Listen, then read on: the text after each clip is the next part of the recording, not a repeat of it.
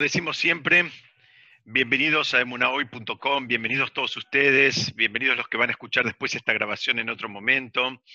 Una, una bienvenida doble y triple. Estamos eh, eh, estudiando eh, Pirkei Avot, estamos en la Mishnah 17. Este shigur fue preparado y estudiado eh, Lelunishmat Moshe Haim Ben Naomi. Y además de que es, eh, es, lindo reencontrarnos y es lindo estudiar juntos, hoy es un día especial porque hoy también es Rosh Hodesh, es el principio del mes, eh, del, de, del, mes de Lul, y es el chiste fácil, es el último de los meses antes de Rosh Hashanah. Tenemos un Rosh Hodesh doble, que es, eh, digamos, durante el día de hoy, y Besat Hashem el día de mañana, o sea, sería jueves y viernes el Rosh. Y antes de empezar con el material preparado, quiero re repasar un concepto que nos puede servir a todos, que tiene que ver con esta idea de lo que es Rosh Hodesh.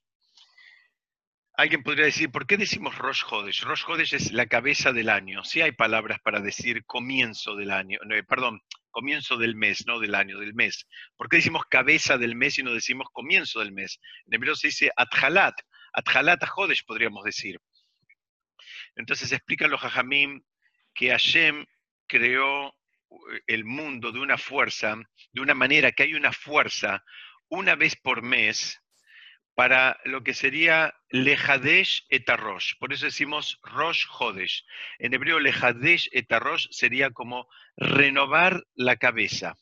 Una vez por mes tenemos esa, esa energía y esa posibilidad de, digamos, de, de, que haya una renovación en nuestra cabeza pero, pero una vez por año tenemos la chance de que, eh, de que, de que sea un... Eh, porque ahora cuando viene Rosh estamos a 30 días clavados de Rosh podríamos decir, ¿por qué no decimos eh, Rosh también? Porque en definitiva el, año nuevo también es un principio de un mes también.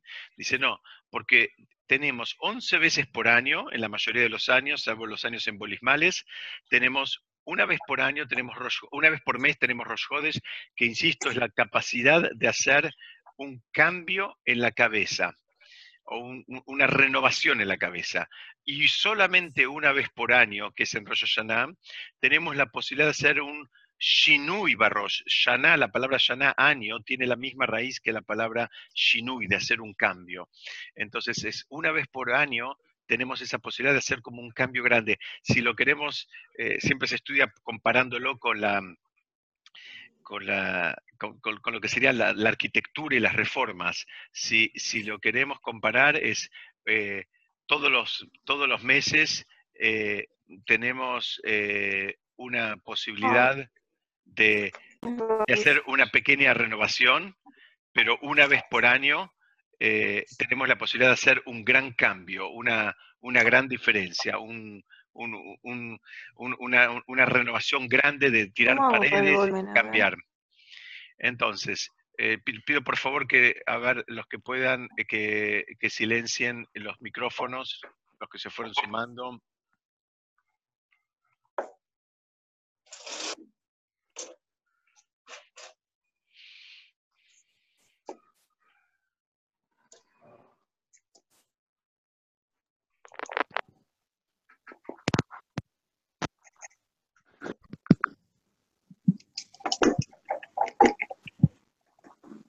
A voces, digo, porque hay mucha gente que no sabe cómo es.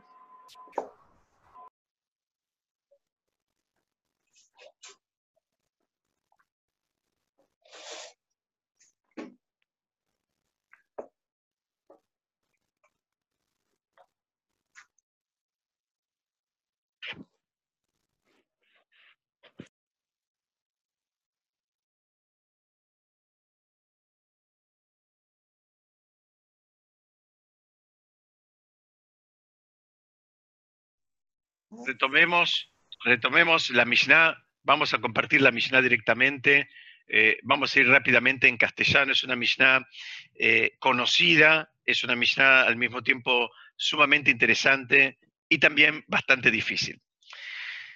Vamos a ver, ¿qué dice la Mishnah esta? Dice así, Rabí Eleazar Ben Azaria dijo, si no hay Torah, no hay conducta social adecuada. Si no hay conducta social adecuada, no hay Torah. Si no hay sabiduría, no hay temor a Shem. Si no hay temor a Shem, no hay sabiduría. Si no hay conocimiento, no hay entendimiento. Si no hay entendimiento, no hay conocimiento. Si no hay harina, sustento, no hay Torah. Y si no hay Torah, no hay harina. Me van siguiendo hasta acá, ¿no? El contrapunto que va haciendo la, la, Mishnah. Eh, permítanme leerla completa, es un poquito larga, pero después la vamos a desmenuzar. Dice, él solía decir, la, la persona cuya sabiduría excede sus buenas acciones, ¿a qué puede compararse? A un árbol cuyas ramas son numerosas, pero cuyas raíces son escasas, y viene el viento, lo descuaja y lo da vuelta, pues fue dicho, y será cual árbol solitario en tierra árida, y no verá cuando llegue el bien. Habitará en tierra seca en el desierto, en tierra salina e inhabitable. Mas aquel cuyas buenas acciones exceden su sabiduría, ¿a qué puede compararse? A un árbol cuyas ramas son escasas, pero cuyas raíces son numerosas, de manera que aunque vinieran todos los vientos del mundo y soplaran sobre él, no podrían moverlo de su lugar, pues fue dicho. Y será cual árbol plantado junto a las aguas, hacia la corriente extiende sus raíces, no sentirá cuando llegue el calor, y su follaje será verde, en un año de sequía no ha de preocuparse, ni dejará de dar fruto.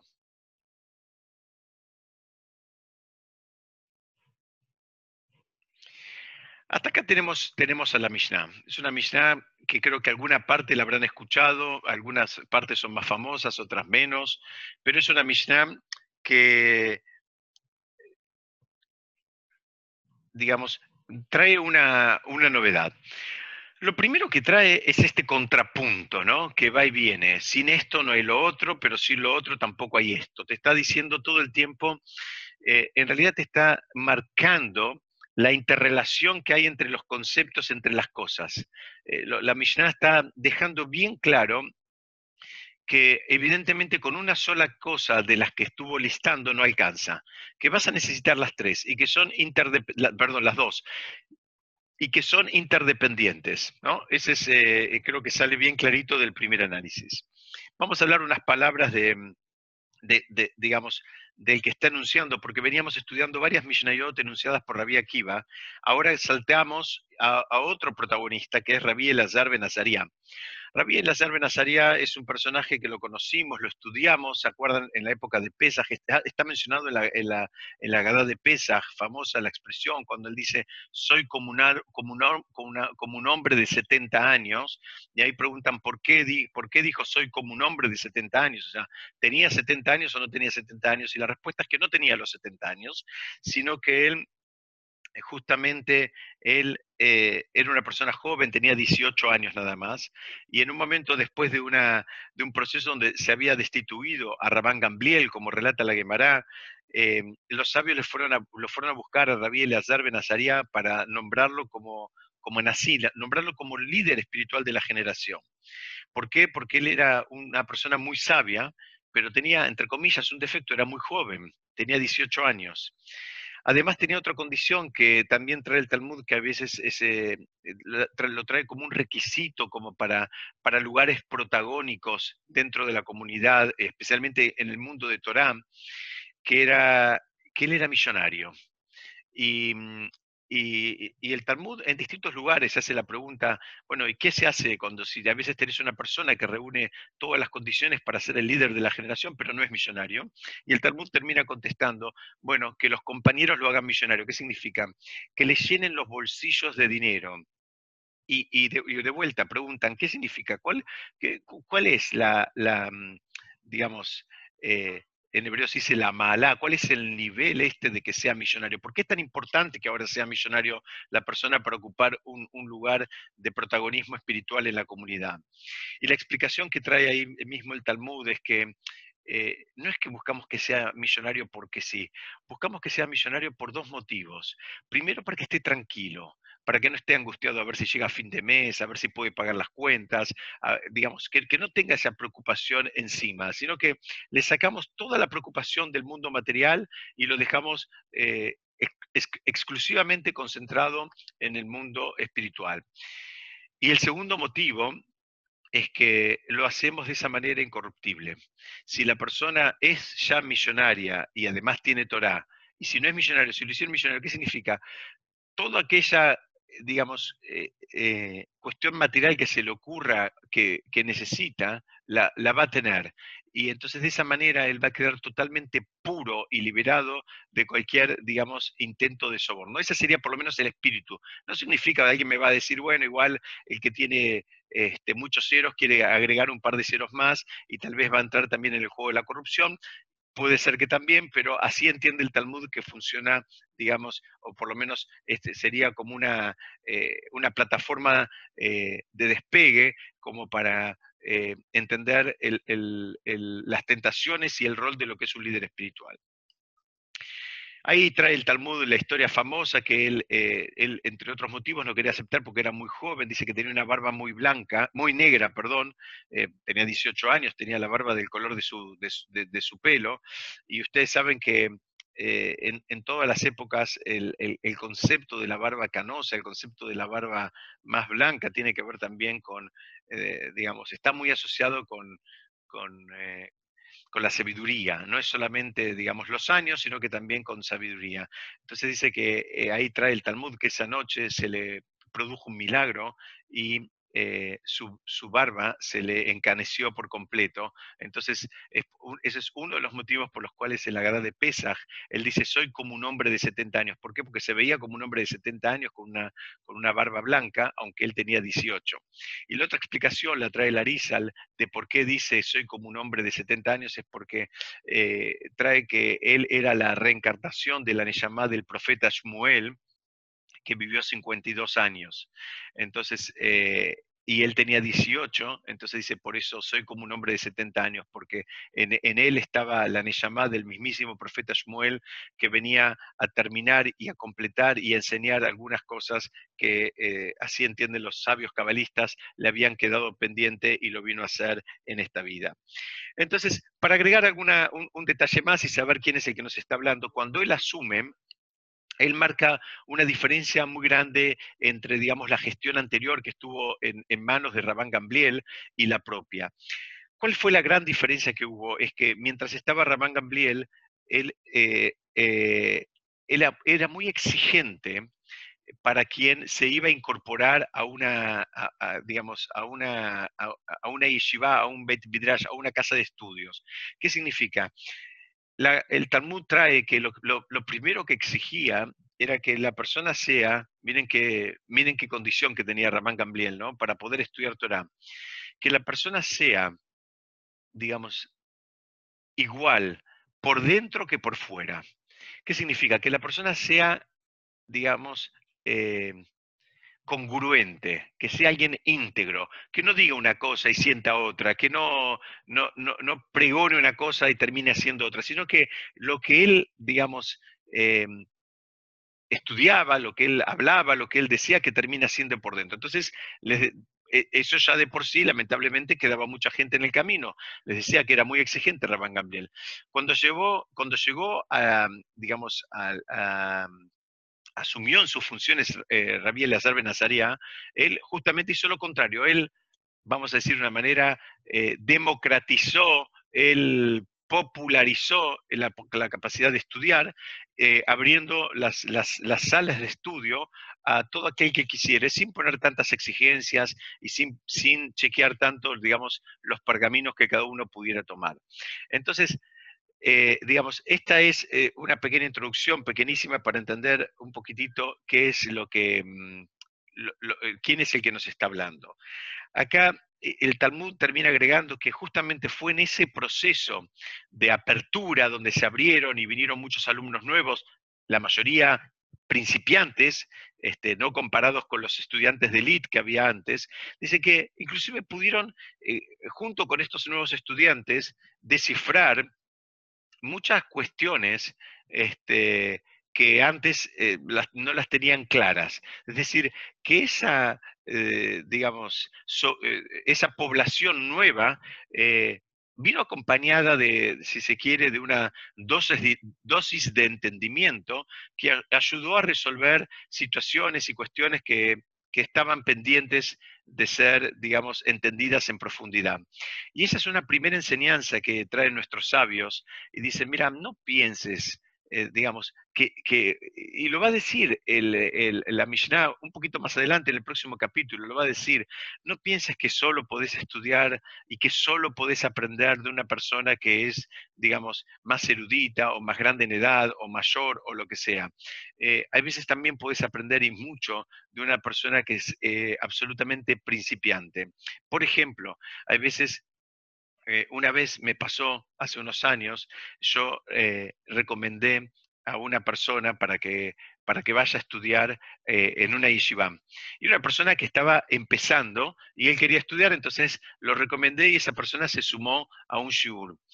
Y pasaron un, par de semanas y me llama el rab que daba el, el shiur y me dice, mira, a mí esta persona realmente me, me genera esta envidia.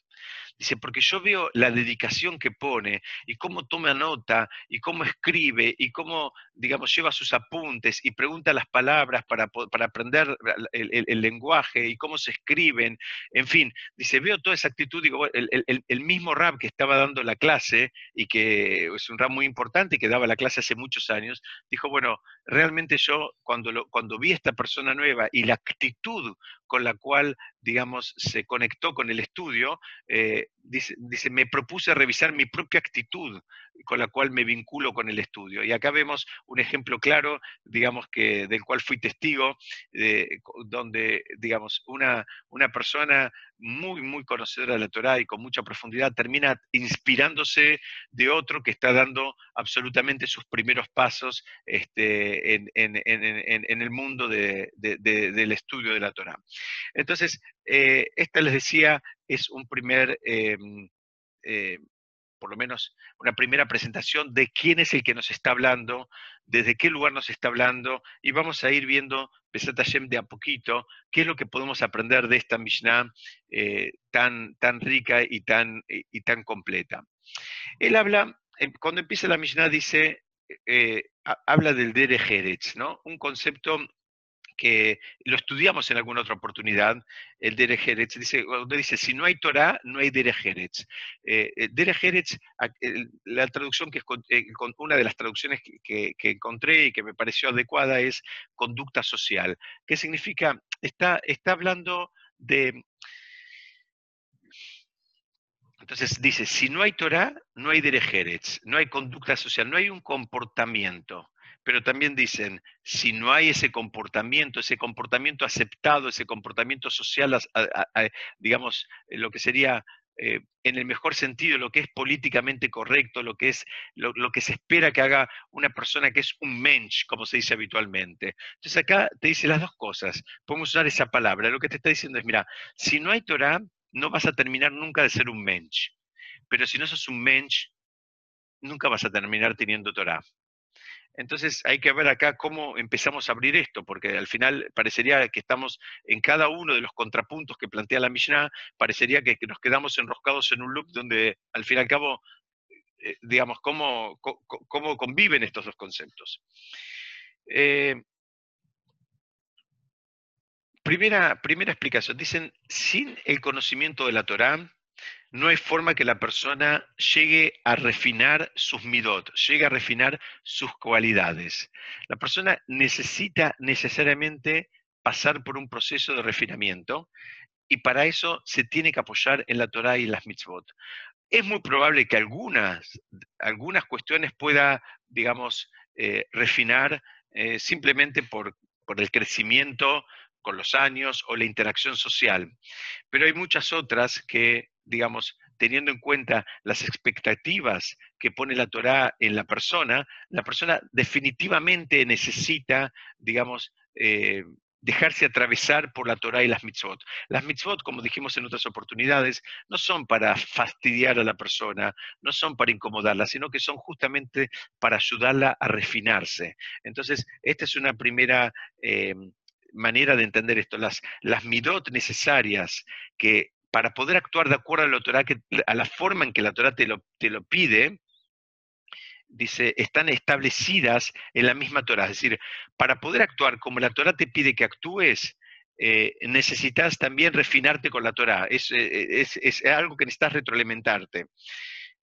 Y el Maral de Praga dice, mira, si, si, esa conducta social, si ese derejeretz, como se dice en hebreo, de, la traducción literal sería el camino de la tierra, ¿no? El camino de la tierra sería la forma en que las, las cosas se terminan haciendo digamos, eh, normalmente en el mundo, lo que es costumbres y usos comúnmente aceptados, podemos decir.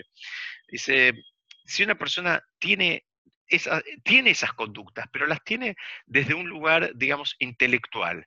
¿Por qué? Porque le parecen, le parece que están bien, le parece que le cierran, le parece que son valores eh, piolas. Dice, el Maral de Praga dice, cuidado, porque si, si eso es algo exclusivamente intelectual, dice, se puede terminar cayendo, eso se puede terminar derrumbando.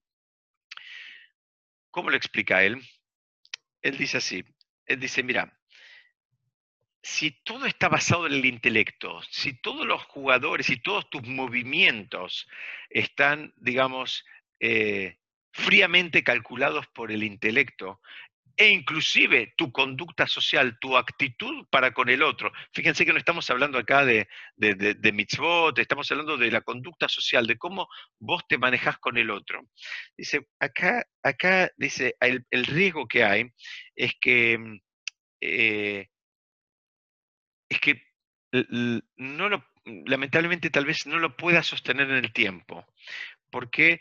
Porque dice el Maral de Praga, dice, para sostenerlo en el tiempo necesitas ese componente divino, necesitas la presencia de ese componente divino que te, que te, que te motive y te marque, digamos, los límites, digamos, límites de donde vos no te vas a mover ni querés moverte.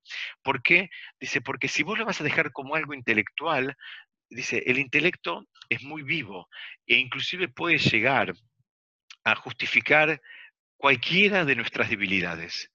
Intelectualmente podemos llegar a justificar el robo, el asesinato, la estafa, el adulterio, podemos llegar a justificar las barbaridades más, eh, eh, digamos, eh, disparatadas que se les ocurra y le vamos a encontrar una vuelta para defenderlo intelectualmente. Entonces, una vez más, vemos que eh, toda la construcción de la persona requiere el, caminar en ambos sentidos, en, el desarrollo intelectual, porque la persona tiene que entender qué es lo que hace y tiene que profundizar y tiene que, digamos, tiene que usar el intelecto, pero por el otro lado, digamos, no, no, es, no debería ser el único, digamos, la única eh, el único motor, el intelecto no debería ser nunca el único motor, sino que también tiene que eh, desarrollar lo que se llama en hebreo suirat shamaim, su temor, su temor al cielo. Entonces, acá lo que está diciendo es, fíjate, dice, si, si toda esa conducta, si vos te volviste un mensch, pero te, volviste mensch porque simplemente te parece bien, que, que, te parece que está bien ser mensch, porque intelectualmente te parece algo bueno, dice, tenés cuidado porque en cualquier momento vas a dejar de ser un mensch. En, algún momento te vas a caer en una tentación, te va a aparecer una tentación y también vas a encontrar la vuelta intelectual para justificar esa debilidad, para justificar esa tentación. En cambio, si, si toda esa construcción de lo que está bien y lo que está mal, de lo que es ser un mensch de verdad, la hiciste digamos, teniendo en cuenta y considerando el componente divino de todas esas actitudes, bueno, eso te va a ayudar a, construir una valla y poder sostener la idea en el tiempo y, digamos, de una manera, de una manera más sana. Y vemos que cuando habla de la conducta... Vemos cuando, cuando habla de una conducta social, em, está hablando, como les decía, que eh, se la puede mantener si está basada en principios, en, principios eh, digamos, divinos. Y de ahí explican, muchos comentaristas explican el por qué es que tenemos, digamos, los diez mandamientos, y donde ya estudiamos en otras oportunidades que hay cinco mandamientos que regulan eh, la relación eh, básicamente entre la persona y Hashem, pero hay cinco mandamientos que tienen que ver con la regulación de las, digamos, de las relaciones interhumanas. Está hablando de no robar, de no adulterar, de no matar, de, no codiciar, en fin, está hablando de todas cosas que tienen que ver en el, vínculo entre las personas.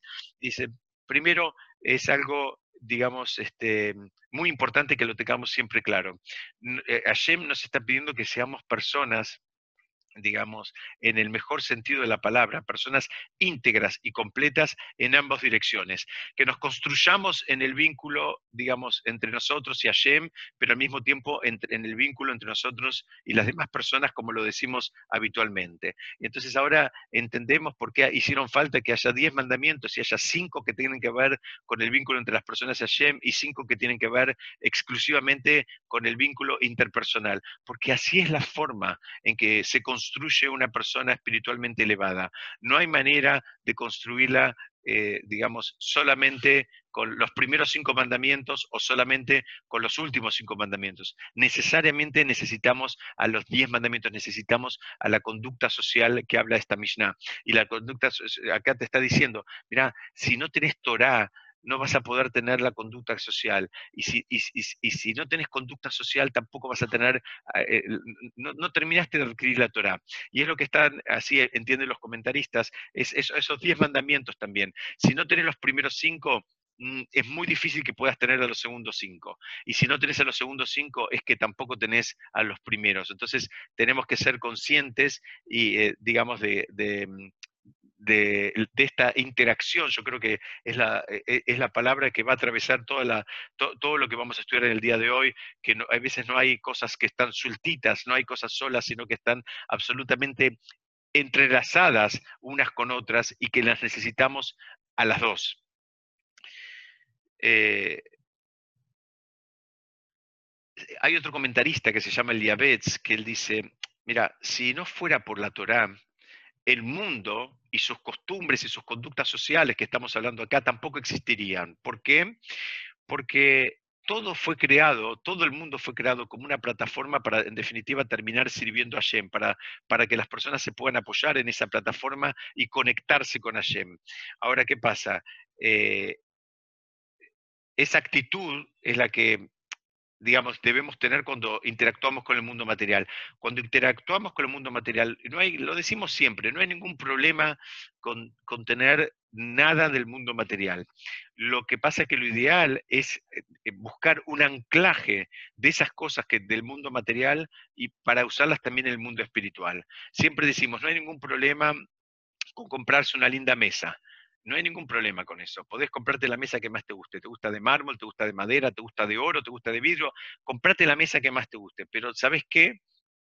Fíjate si además de quererte una mesa como a vos te gusta, de las medidas que te gustan y del material que a vos te gusta, también cuando, cuando la deseas, cuando la compras, cuando la tenés cuando, y, la terminás en definitiva usando, también le das un impacto que tenga un sentido espiritual. ¿Qué significa? Bueno, besate a que tengo una mesa grande para poder recibir muchos invitados en Shabbat o en las fiestas, que pueda organizar shurim, que pueda organizar cosas, digamos, que también tengan un impacto espiritual. No, no solo porque te gusta la mesa, sino porque le vas a buscar también darle un uso que tenga un impacto, digamos, espiritual y un impacto social. Y así con cada una de las cosas materiales que nosotros tenemos. Eh, insisto, no hay ningún problema. Te gusta un auto, comprate el auto que más te guste. Te gusta con tapizado de cuero y y, este, 25 airbags, comprate ese auto, no hay ningún problema. Pero también, tal vez, eh, si fuiste trabajando con vos mismo, en el momento que lo compres pienses, bueno, tal vez también con este auto pueda hacer alguna mitzvah, pueda alcanzar a alguna persona, pueda visitar a alguna persona, en fin, pueda terminar haciendo, haciendo algo. Y esa es la interrelación que también tenemos que ir buscando entre el mundo material y el mundo, y, el mundo espiritual, que es lo que eh, eh, el, el, comentarista este que se llama Liabetz nos invita a que entendamos la Mishnah también de esa manera. Decíamos que la, Mishnah dice, sin Derejeretz no hay Torah, ¿no? dice, porque primero, cuando el pueblo de Israel recibió la Torá, primero dijeron, vamos a hacer y después vamos a escuchar.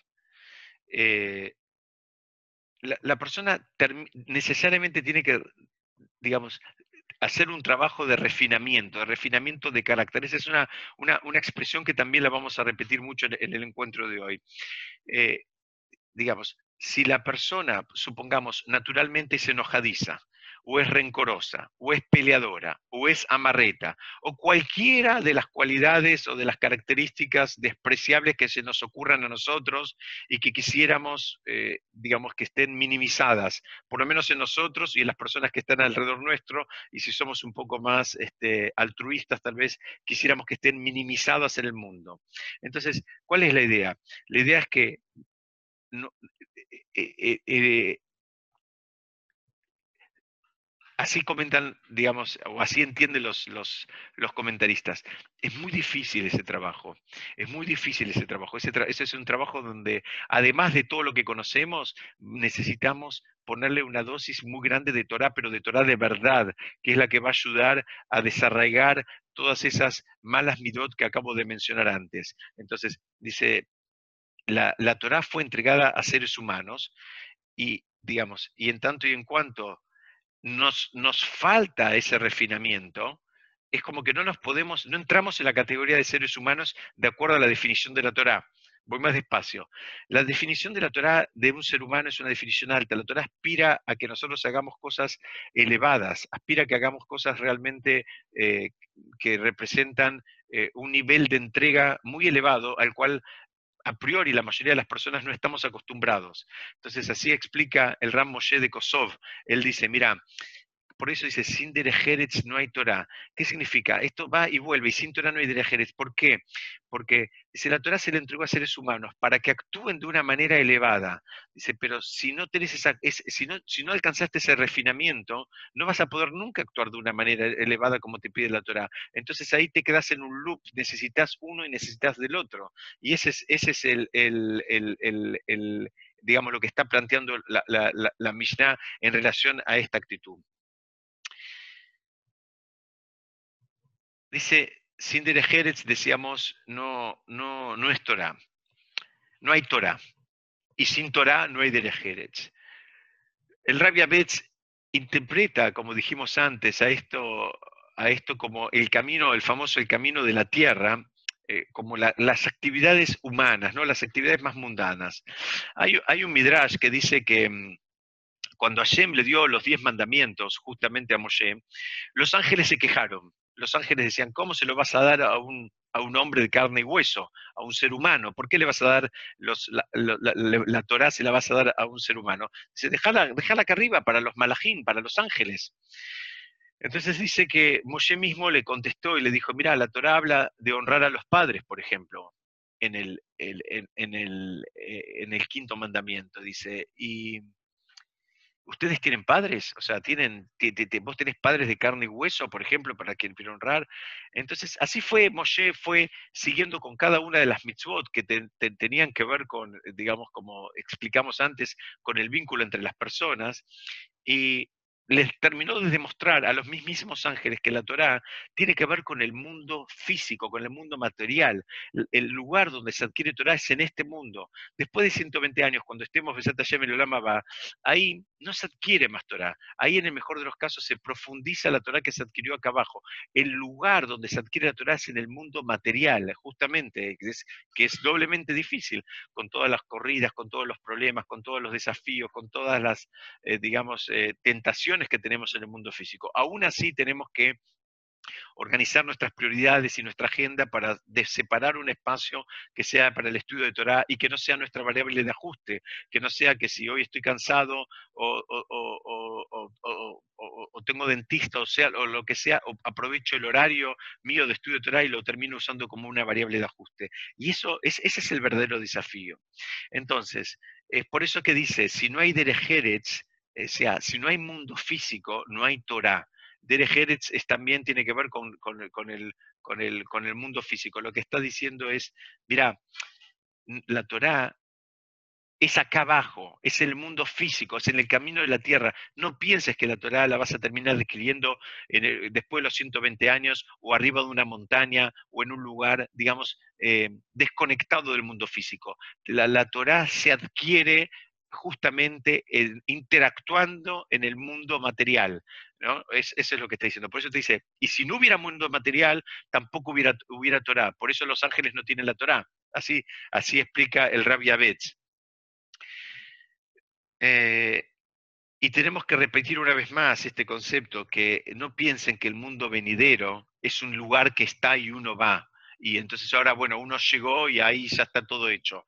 La realidad de las cosas es que así explican nuestros sabios y lo explicamos en alguna otra oportunidad también, eh, que el mundo venidero, ¿saben cómo es? Es como cada uno se lo construyó. Cada uno se construye su propio mundo venidero. De acuerdo a cómo él vivió acá, va a vivir después de 120 años. No piensen que ahora llega y cambió todo, ¿no? Entonces acá vivió una vida y cuando llega allá va a vivir una vida espiritual. Es verdad, va, a tener una vida espiritual allá, pero la vida espiritual está totalmente relacionada con la vida espiritual que tuvo acá cuando estuvo en el mundo físico. Entonces por eso te estoy diciendo, mira, hay una cosa que va con la otra y están conectadas. Según el Gidá, un comentarista clásico que vivió hace casi 300 años, él dice que justamente cuando Rabí Elazar Benazaria hizo lo que expliqué hace, un ratito, cuando él liberó y democratizó y permitió el acceso a la Torah a un montón de, digamos, de alumnos ahora para ellos nuevos en este mundo, eh, él justamente empezó explicándoles la interdependencia de la Torah con, con, la actitud, con la conducta social y como como que hay que trabajar también con el mundo físico. Él, él por eso dejaba entrar a la gente, porque él, eh, a diferencia de Ramán Gamliel, que quería unas yeshivot de eruditos que se dedicaban exclusivamente al estudio de la Torá y tal vez dejaban de lado el mundo material a partir de que, digamos, percibían la importancia de ese mundo, él al revés, él dijo, no, mira, es muy importante que puedas combinar las dos cosas, que puedas entender que, que hay, eh, hay que actuar en el mundo, en el mundo físico. Hay, vamos a avanzar un poco y la Mishnah sigue y dice una frase también del mismo estilo. Si no hay sabiduría, no hay temor a Shem. Y si no hay temor a Shem, no hay sabiduría. Evidentemente necesitamos dos cosas acá. Necesitamos sabiduría y necesitamos también el temor a Shem. No nos alcanza con una sola. No, no alcanza solamente con o ser temerosos de Hashem o, digamos, haber adquirido sabiduría. Eh, eh, lo explicamos en otras oportunidades y perdón si me repito un, poco, pero hay cosas que son, tienen que ver con esta Mishnah justamente y este es el momento donde las tenemos que remarcar. El concepto de la sabiduría para el mundo de la Torah no es el mismo que para el, para el mundo secular. El concepto, digamos, puede haber una persona que, que sea, eh, digamos, muy sabia en su disciplina, pero no le vamos a pedir que sea una persona generosa, ni tampoco le vamos a pedir que sea una persona, digamos, altruista, ni que sea una persona humilde. El concepto de la Torah, eh, digamos, en relación, de la Torah en relación a la sabiduría eh, exige todo un refinamiento mucho más, eh, digamos, vasto y profundo que tal vez se le exige a alguien que es sabio en cualquier otra disciplina. Entonces, sabemos que el nivel más elevado de todos es el verdadero temor a Shem, pero es un temor reverencial, es un temor a partir del amor, a partir de, conocerlo y de entender quién es Hashem y quién es uno. Pero solamente, digamos, eh, solamente se alcanza ese nivel con, la verdadera sabiduría. ¿no? Es muy difícil, casi imposible que una persona alcance el nivel más elevado de apego con Hashem y de temor a Hashem, digamos, sin contar con la sabiduría. Entonces, eh, ¿Por qué? Porque recién cuando la persona se siente cerca de Hashem, em, empieza a entender cómo estudia y entiende cómo es que Hashem maneja el mundo y cómo es que pasan las cosas y por qué pasan las cosas y cuál es, cuál es el esquema y, la presencia de Hashem en todo tiempo y todo lugar, ahí empieza a percibir eh, e, ese, temor, pero el temor en el mejor sentido de la palabra, en, ese temor reverencial.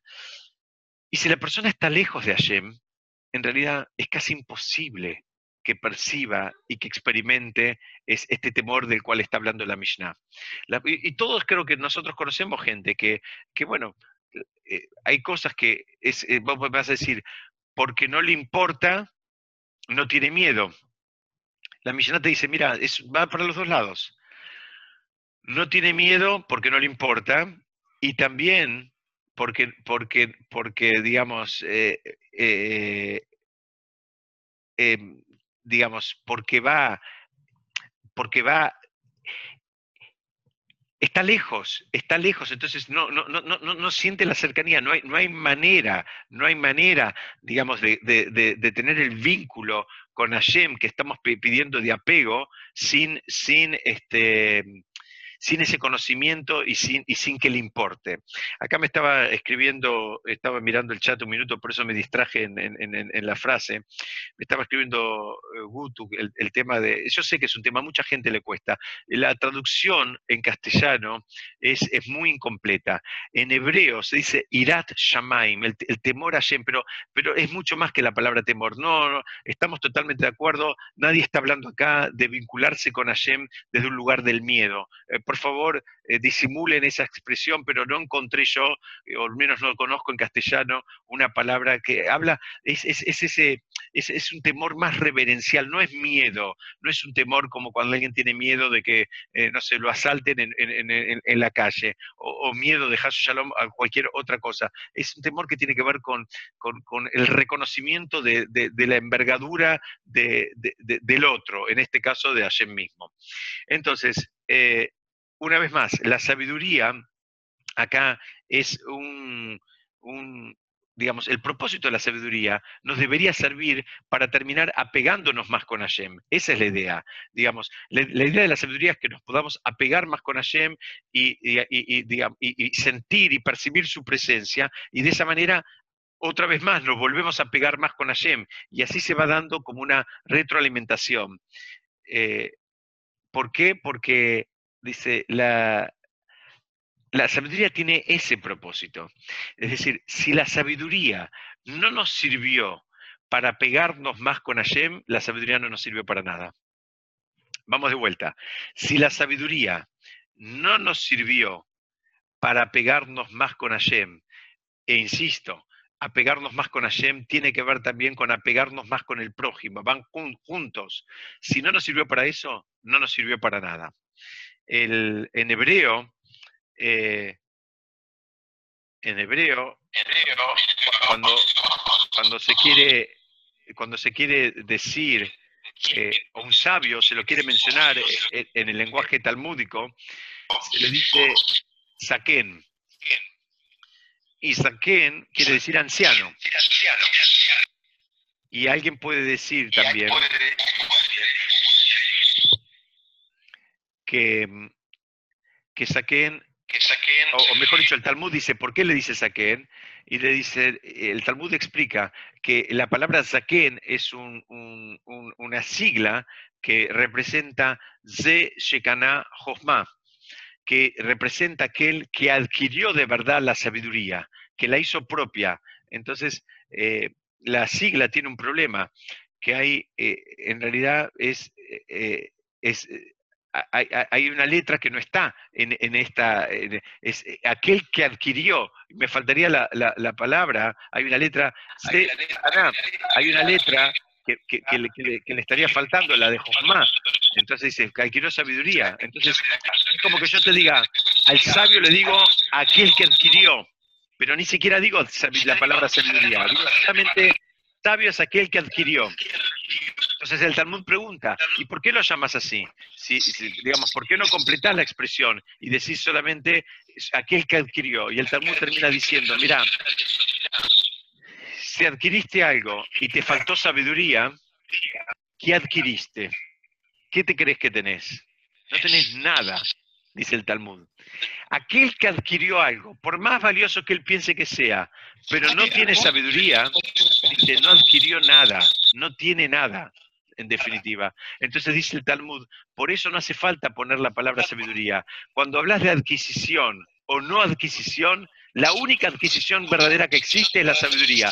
Todo lo demás no adquiriste nada. Si, vos adquiriste muchos bienes materiales, pero no tenés sabiduría, ¿qué es lo que tenés? Dice el Talmud. ¿Sabes lo que tenés? Nada tenés algo que no vale nada, ni acá, ni este mundo, ni en el mundo por venir. Tal vez para algunos valga un poquitito, dice, pero eso no es algo realmente valioso, eso no es un logro. Por eso el, el, Talmud, cuando se quiere referir a un sabio, dice, es aquel que adquirió, y entiende que aquel que adquirió, la única adquisición valiosa es la sabiduría. Y acá lo que está diciendo esta misión es justamente que la manera de adquirir la sabiduría es conociendo a Hashem y teniendo ese vínculo con Hashem que, que represente, digamos, ese, ese, apego que estamos persiguiendo. Quiero avanzar un poquitito más eh, en algo que, que, es muy importante, que dicen que hay dos niveles de, digamos, de, de, de temor a Hashem.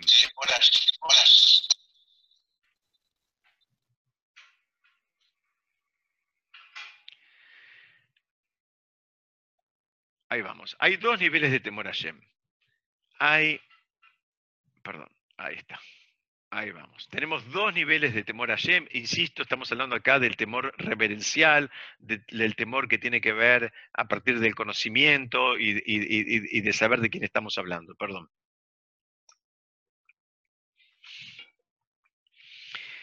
Hay un nivel básico que tiene que ver con obediencia, ¿no? Hago, hago, hago lo que, lo que Hashem pide, ¿no? Hago lo que, lo que tengo que hacer, hago lo que se espera que haga, cumplo, hago las mitzvot, hago, digamos, ese es el nivel básico. Eh, hay, hay, una, hay una muy linda en, el Tratado Shabbat, en la página 31, que compara a la persona que, que, digamos, que actúa, su, su, su, su, nivel de temor a Hashem, eh, tiene que ver con un nivel así simple como el que estamos mirando acá o estamos estudiando acá, que es con una obediencia. Es como la, persona que supuestamente tiene sabiduría, em, pero sin tener el, temor a Shem, sin tener ese, ese este, este, esta palabra que es Irat Shamaim, una vez más, eh, si quieren la saco, pero no tengo otra palabra en castellano. Eh, por favor, ya entendieron el concepto. Estamos hablando de Irat Shamaim, que tiene que ver el, reconocer quién es el otro, el temor a en función del otro. Por supuesto que es con amor, no hay manera de que sea sin amor. Ya, por favor, ya me entendieron sigamos adelante con esta línea. No, no hace falta que me corrijan cada vez que, digo la palabra temor. Estamos hablando, construyendo por este lado. Entonces, eh, aquel, dice, lo comparan como aquella persona, digamos, la persona que pudo desarrollar ese, que tiene, tiene sabiduría, pero no pudo desarrollar ese vínculo con Hashem. No entendió ese vínculo con Hashem. No, no, no, no, no, lo percibe, no lo vive, no lo, no lo palpa. Dice, bueno, esa es como aquella persona que tiene la llave de un tesoro eh, pero le falta la llave de la puerta de entrada al lugar donde está guardado el tesoro. Tiene la llave, digamos, interior de donde está el tesoro, de la, sería de la caja eh, de seguridad, si se quiere, pero le falta la llave de la puerta de entrada del palacio.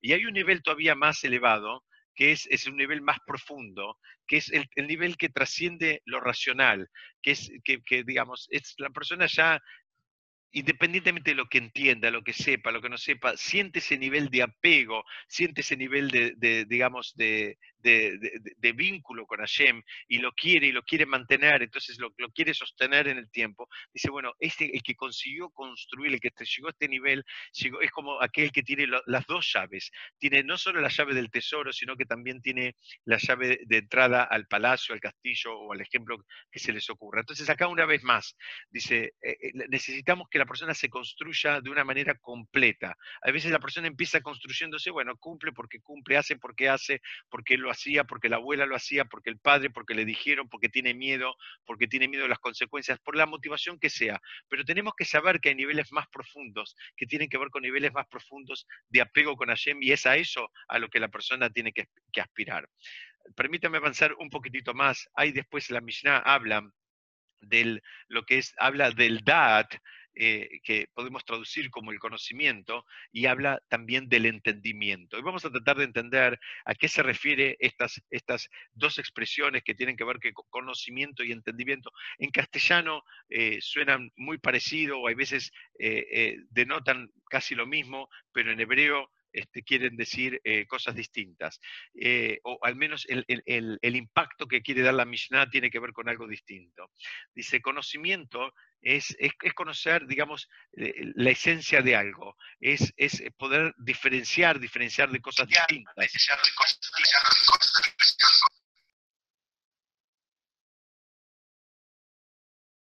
en cambio, em, también se refiere, este nivel de conocimiento se refiere a una lógica, a, una capacidad de lógica básica, ¿no? O sea, eh, que, dos es más que uno y, se lo llama conocimiento porque la persona siente que, conoce, que domina eso, que, que entiende cuál es la, esencia. Según Maimónides, según el Rambam, hay dos tipos de conocimiento.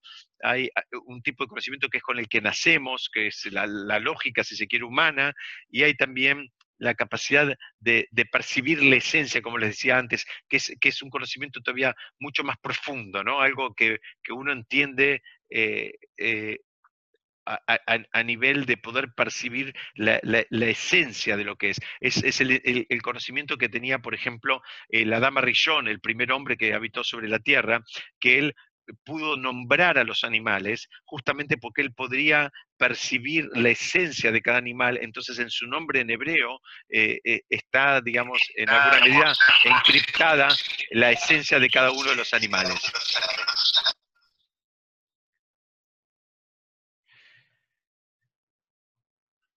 Hay otro nivel que es el nivel de Binah. El nivel de Binah es el nivel de entendimiento. El nivel de entendimiento se refiere a la capacidad de extrapolar, digamos, una idea de una idea a otra. Es decir, si no tenés el conocimiento, difícilmente vas a poder extrapolar.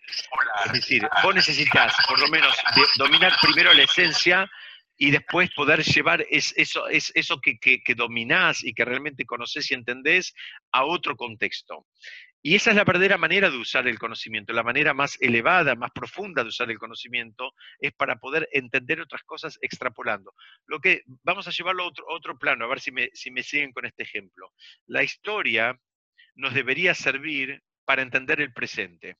Es decir, si la persona estudia mucho la historia y, el conocimiento de la historia no lo ayuda a entender el presente, eh, bueno, en fin, la historia, eh, así, eh, los historiadores explican este concepto, la historia no le terminó de servir a él, la historia nos debería servir para poder entender el presente e inclusive a veces para inferir el futuro si no quedaría como un, como un cuentito, como una novela. Entonces, acá hay que hacer un ejercicio. Necesitas tener el conocimiento, necesitas ir un paso más y aplicarlo, extrapolarlo, ver dónde lo podés aplicar, digamos, con sabiduría, y eso sería la manera de que, ahora lo llamamos en hebreo, el entendimiento sería la traducción.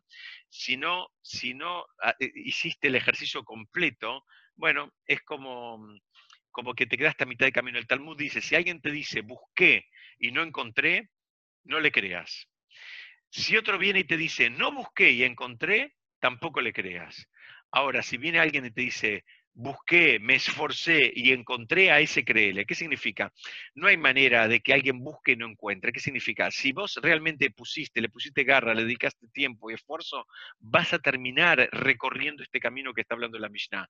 Pero no pasa por sí solo. No hay alguien tampoco. Si alguien viene y te dice, mira, no me di cuenta y me convertí en sabio, de, hoy me levanté y ya era un sabio. Bueno, tampoco le creas, porque eso no pasa así. Lo más normal, el camino para que estas cosas pasen requieren que la persona se involucre, esté, digamos, machaque y le dedique tiempo y esfuerzo y profundice. Bueno, y ahí sí tal vez va a poder, digamos, empezar a recorrer el camino que habla esta Mishnah. Denme dos, dos minutitos más y yo ya los dejo, pero quiero por lo menos terminar la idea para que no quede colgado para la próxima clase. La Mishnah eh, termina, sobre casi el final, ya habla de la famosa frase, si no hay si no hay harina, no hay Torah. Y alguien puede decir, bueno, ¿qué me estamos hablando acá? Ahora nos hicimos todos panaderos, ahora hace falta harina para que, para que haya Torah. ¿Cómo, lo cómo, funciona esta imagen? Entonces, esta imagen se refiere a muchas cosas. La, imagen literal se refiere al sustento. La, harina, eh, digamos, siendo...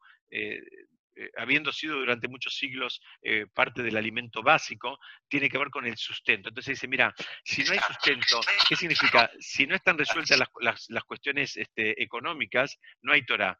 Y si no hay Torah, tampoco van a estar resueltas las condiciones económicas. Es decir, es, es, unida y vuelta de una vez más. Entonces, em, el Meiri es un comentarista que, que, él dice, que una de las cosas que distingue al hombre de las demás criaturas que hay sobre la tierra es el refinamiento con que el hombre come.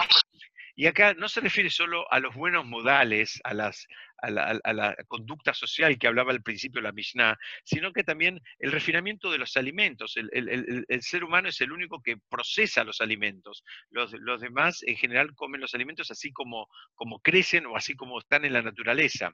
Y mm, digamos, eh, el Meri encuentra una analogía acá entre, eh, digamos, e, esa alimentación distinta y el trabajo distinto que tiene que hacer la persona. La persona tiene que hacer ese trabajo de refinamiento que estamos hablando desde el principio y que tanto lo mencionamos en nuestros distintos encuentros. Dice, y, eso lo va a hacer, digamos, receptor posible de la Torah. Por eso dice, si no hay harina, si la, la simbología es clara, la harina es algo que, que hay que, que, hay que digamos, este, como se dice, procesarla, hay que, hay, hay que, digamos, hay distintos niveles de refinamiento también de la harina. Si no hay harina, no hay Torah. Si no te refinaste, no vas a llegar al nivel de Torah, no vas a poder profundizar de verdad en la Torah. Y si no hay Torah, no hay tampoco, puedes amar que te refinaste. Es decir, es un trabajo, digamos, eh, complejo, es un trabajo difícil, es un trabajo que necesita eh, siempre eh, los, distintos componentes que trae la Mishnah en el contrapunto que presenta, los necesita a los dos presentes, así como en esta última que estamos viendo, eh, en, todas las demás. No hay manera que la persona adquiera Torah si realmente no hizo un proceso de refinamiento personal. Y por otro lado, no hay manera de que haya un refinamiento, digamos, eh, personal si no adquirió, si la persona no se vinculó con la Torah. Porque, Besat vamos a seguir estudiando esta misión, la verdad que ahora que me doy cuenta queda mucho material. La semana que viene vamos a retomar desde acá, yo no quiero extenderme más hoy, pero es, es, es un trabajito que propone Rabí Elazar Benazaria es un trabajito de entender eh, cómo es que se construye una persona espiritualmente elevada y cuáles son los ingredientes que la persona tiene que tener para su vida. Entonces, simplemente para hacer un resumen de lo que, eh, en dos palabras de lo que estudiamos hoy, habló la Torah, habló la Mishnah de conducta social y también habló, digamos, que hace falta esa conducta social para adquirir la Torah pero también si no, hay si no está la Torah tampoco existe esa conducta social. ¿Por qué? Porque si no tenemos, digamos, la, convicción de valores eternos, que son valores independientes de toda moda y de toda influencia, si no tenemos esa, esa eh, si no estamos, digamos, anclados esos valores, muy bien, cuando todo pasa por una cuestión intelectual, la persona puede terminar justificando las barbaridades más grandes que se les ocurran y, y las va a poder inclusive defender intelectualmente. Y eso es lo que viene la, la, la, Mishnah Divina empieza, no, nos quiere aclarar. Dice, cuidado, dice, porque la trampita de que sea algo intelectualmente defendible es una trampa y es justamente eso. Es una trampa donde fácilmente podemos caer.